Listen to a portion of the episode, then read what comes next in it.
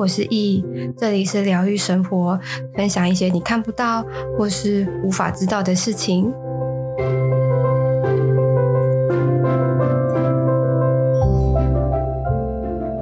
嗨，各位，今天啊，我们要来聊聊关于那个结界的部分。但是啊，我我今天不会教大家要如何打结界，因为这个都会跟能量它会有很直接的关系，所以。如果要学的话，最好要有所谓的老师啊，或者是懂得去如何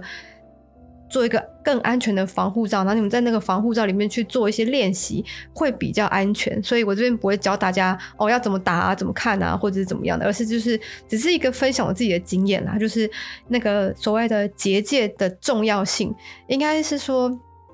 当可能你已经在身心灵已经有了一些，而且这已经行走了一小段时间了之后，然后对于那个感知能量的能力已经有起来的时候，你才会对结界有感。如果你你你的感知能力没有上来的话，基本上有没有打结界啊？第一，因为你的就是感知相对来说比较比较比较没有这么有感。之外，可能对于一些负能量啊，或者是低频啊，你相对的也不会有感觉。所以，呃，当然不是说不打就可以，只是说，只是那个那个感知能力的落差不会到这么的明显啦。然后，当你开始往身心灵相关的路途，就是继续前进的话，感知力本身就会越来越敏感，跟越来越敏锐。这个是呃可以被预判的。那我今天要讲的就是，等到我那时候去上那个。上课的时候啊，然后上应该说上那个药草学的课，然后那时候老师就刚好带这些学生们去体验，就是关于能量、关于结界的这个部分。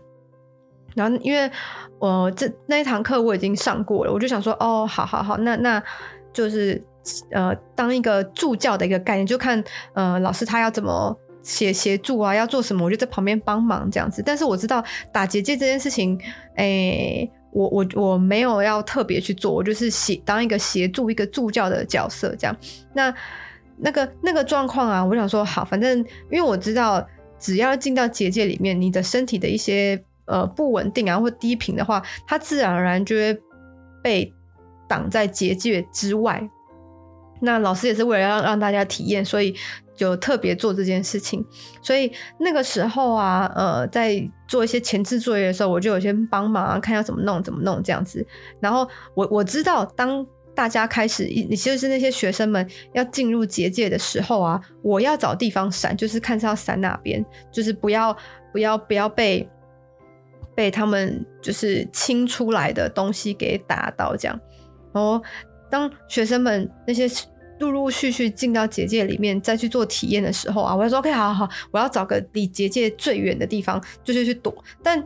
就是一他们一进去之后啊，哇！我跟你讲，我觉得这个大暴吐，我跑到教室外面大吐特吐。他说，我就想说，干，我不是已经待在很远的地方了吗？然后到后来我吐完回来之后，我才发现，哦，我原来待待的地方其实是教室的出口，就是门的地方，但是。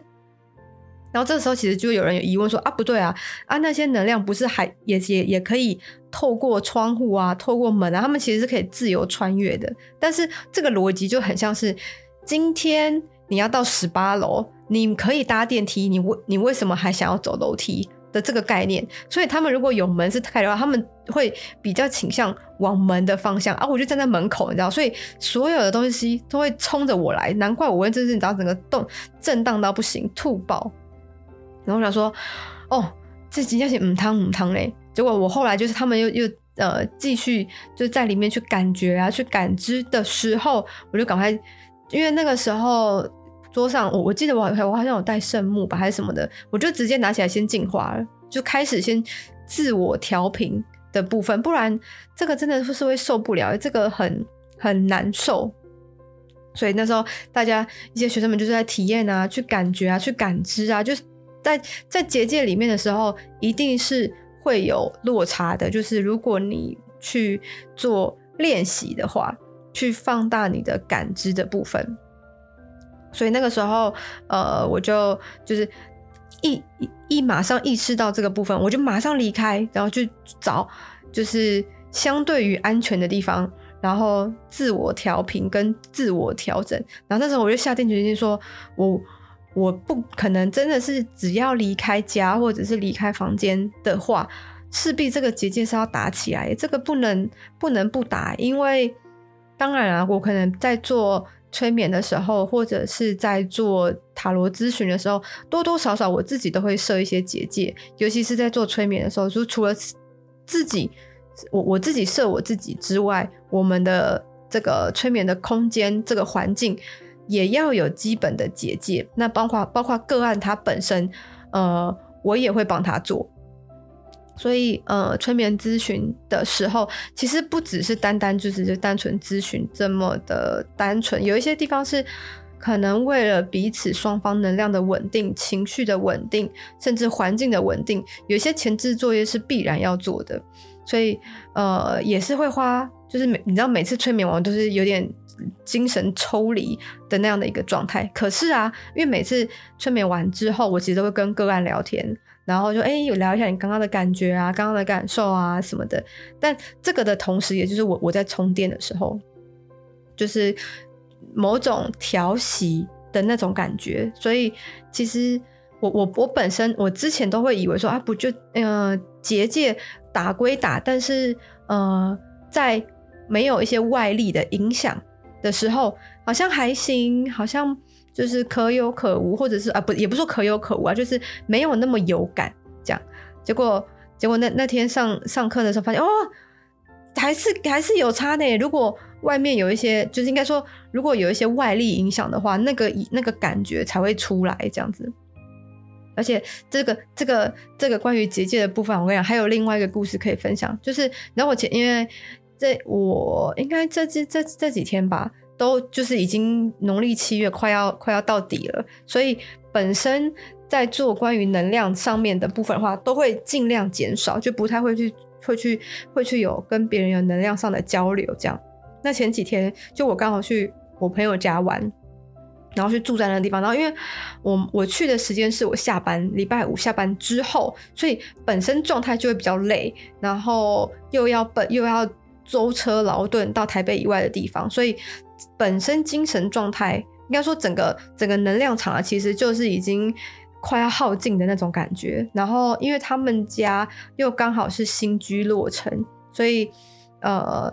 我自己的能量不稳的话，就会比较容易影响。然后加上自己的整体的，应该说当天也真的是比较累，因为上班前还有还有其他事情，就是比较早起啦，然后舟车劳顿，而且我在。上课就是应该说我，我在坐车的通勤的时间也在教课啊，当然还是很感谢，很感谢那个学生，就是通愿意通融我，就是在我通勤的时候上课这样子，非常非常的感谢。虽然我不知道他会不会听到啦，但就是还是想要讲一下。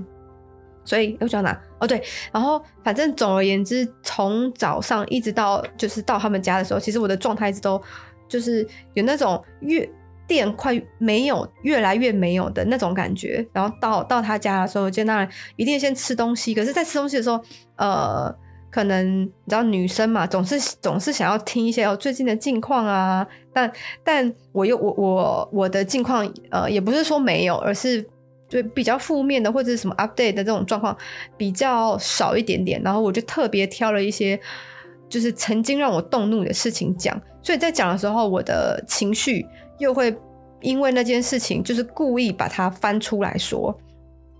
所以呃，整个状态又会在更每况愈下。因为当你在生气的时候，你在情绪在很很，不管是抱怨啊、生气啊，或者是鄙视啊，或者是觉得很堵然啊，其实这样的这这种情绪、这样的能量，其实都是非常非常的差，然后也非常非常的低频，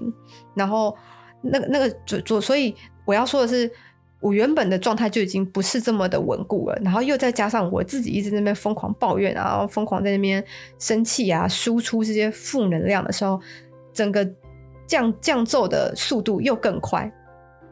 而且我讲到后面，聊到后面，我跟你讲，我全身腰酸背痛到不行，然后一直扭，一直扭，一直觉得我这身体背痛啊，腰痛啊，然后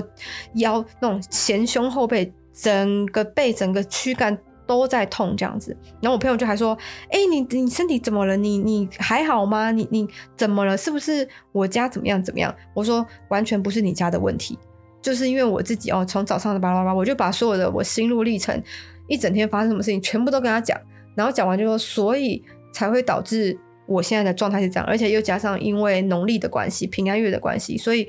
呃，唯一的外力影响就只有这个，所以说说说，就是才会导致说我的那个生理状态。不是这么的 OK，然后当也因为我本身如果不笑的话，就会看起来就塞饼，就看起来在生气啊，或者是看起来在北宋，所以他们还会说我是不是心情很差，我是不是怎么了怎么了这样子，我就跟他说没有，就是一切都是因为我刚刚上述的这些原因。然后哦，因为我我有我之前会有做那个丁记。玫瑰花丁剂的关系，然后我有带下去给他们，我就说：“哎、你那个丁剂可不可以借我一下？我我我做做一些调配品，我我打一下那个结界。”他就说：“哦，他他愿意这样。”所以那个时候我就知道有一个救星的感觉，我就赶赶快就是把那个玫瑰花的那个丁剂拿来，然后把那个丁剂调一调，然后灌一些我自己所需要的能量，然后开始把我我。之后我晚上要睡的那个房间，就是周围结界全部设起来。我想不设还好，一设真的是差非常的多。然后我一打完，我进到那结界，我就吸一口气，我身体完全不痛了。然后我我的朋友就说：“哎、你的脸突然变得很有气色。”哎，我就说什么叫做脸突然很有气色？他就说：“你知道你刚刚嘴唇发白，一副一副那种要死不活的状态。”我说：“对啊，我刚刚的确是快死了，但是现在好像又还好。”他说：“对啊，你现在嘴唇整个脸的气色其实都有嘞，可是你不是结界才刚打吗？”我说：“对啊，对啊，就是当我这样吸完的时候，其实那个能量它就会慢慢的补补补补补的那种感觉。”他说：“哇，那你怎么刚刚不设结界？”我说：“哎、我我我一个忘记。”然后反正他们就见证了，就是关于呃，应该说他们。透过我见证了结界这件事情对我而言有多重要，然后我自己那个时候也才意识到说，哦，原来真的是不能对于这件事情感到掉以轻心诶，因为我就想说，这不就在室内吗？然后也没有什么呃，太就是要去一些比较陌生的地方，然后我也没有要开启我一些能力，那好，好像可有可无。或者是不，就是不会特别去留心啦。我觉得这个，我觉得后来啊，其实在，在自己在回想的时候，就会觉觉得说，结界这件事情啊，它就像卫生纸一样，你平常不需要的时候，哦，那就它就真的是哦无关紧要。可是如果说你哪天真正急用的时候，真正需要的时候，就觉得哎，哎，真的卫生纸很重要呢的那种感觉。然后，然后，但是现在我就觉得说，好，就是经过了这两次的，算是。教训啦，我就知道说，那以后可能我自己可能要有有，我觉得有几点需要自我的呃调整。第一个就是说，以后就是状态很差的时候，或者是呃能量不好的时候，就是一定要，或者是你当天行程很多的话，你的那调配品一定要带，就是能量结界一定要设起来。然后再来就是不要把自己逼得太死，因为我那天早上八点就开就开始做事情了，然后一直到晚上，呃，中间又上班，然后通勤的时候同时又教课，然后晚上又在跟朋友这边吃吃饭饭，然后聊天抱怨什么的，就是你要形成一个太紧凑，然后公工作的公司又很忙啊，这样子，就是不要把自己 push 得太太紧绷，没有任何的喘息的机会，这样。然后这个是我觉得第一点，然后再来第二点就是，呃，这件事情必须要去更重视才对，而不不能够掉以轻心或者是疏忽。但我觉得这件事情我之后一定会忘记，因为当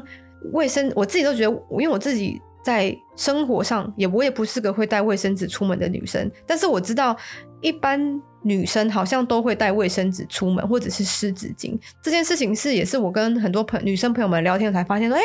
原来女生出门要带卫生纸哦，就是这件事情其实让我觉得很很讶异的，而且而且很重要的一点是，你知道我我我有一次在跟就是朋友的朋友们就是出去吃饭的时候，然后后来那个那个呃可能我忘记是因为什么原因了，反正那个那个男生就需要卫生纸，他就问我说：“哎、欸，你有没有卫生纸借我？”我说：“我怎么我看起来像有卫生纸的人吗？你要卫生纸你可以去去去便利商店买啊。”然后他买完的时候他就出来，他就说。你一个女生怎么会没有卫生纸？然后我就想说，你一个男生你怎么会问我有没有卫生纸？然后就说没没有啊，男生不带卫生纸很正常啊。我然后你知道这件事情其实就踩到了我的雷。我想说，我就直接问他说：“所以是谁告诉你女生一定要带卫生纸？”他说：“没有啊，我我我我身边所有的女生都会带卫生纸。”我想说：“哦，因为你身边所有的女生都会带卫生纸，你就会觉得我身为一个女生要带卫生纸，这个你你你的意思是这样子吗？”他说：“对啊。”我就说：“你你你你这个想法就跟以前的女性有裹脚，然后男生会觉得这是合理。”的的观念是一模一样的，然后他就他就闭嘴，我就想说，真的，就是这个想法真的是很可怕，而且现在便利商店这么多，你要卫生纸，其实你就去买就好，你不会穷到连连一包卫生纸都买不起吧？然后没有啊，这是我心里想啊，然后我就说，我就我我就跟他说，所以恭喜你，你现在终于认识到一个不会带卫生纸在身上的女生了。他就说，他就问我说。这件事情值得高兴吗？我就说你该值，你该为你自己感到高兴，因为你终于开始可以见世面了。然后呀，他脸臭到不行。我想说，你你是你你真的是该见世面啊，不然到底是哪一个人去灌输你这种可怕的思维啊？女生一定身上要有卫生纸，我真的是要不是因为他是我朋友的朋友，我直接就是认真的骂起来。就是我我我后来就有跟我那个朋友讲，我就说，哎、你朋友。多带他出出来晒晒太阳，不要让他就是活在自己的舒适圈，或者是自己的小的那个小空间里面。他久了会生病哦。然后，但但我我朋友完全听得懂我的言下之意，他就说：“你这样讲话真的是……”我就说：“对，我就是这样，我没有我也没有要改。但是那时候我在跟他出去的时候，我已经有留一些口德了。但请你就是好好的去顾一下你朋友，就是不要。”不要再那让他再让他这样荒废在他的那个小小的世界里面的意思。反正啊，哎，我怎么讲到这啊？反正总而言之啊，总而言之就是关于那个那个结界的重结界，就跟卫生纸一样重要的部分。如果你也喜欢今天的内容，可以到 Apple Podcast 评分五星或是留言。有任何问题，也可以在 IG 私讯我，我都会回复你哦。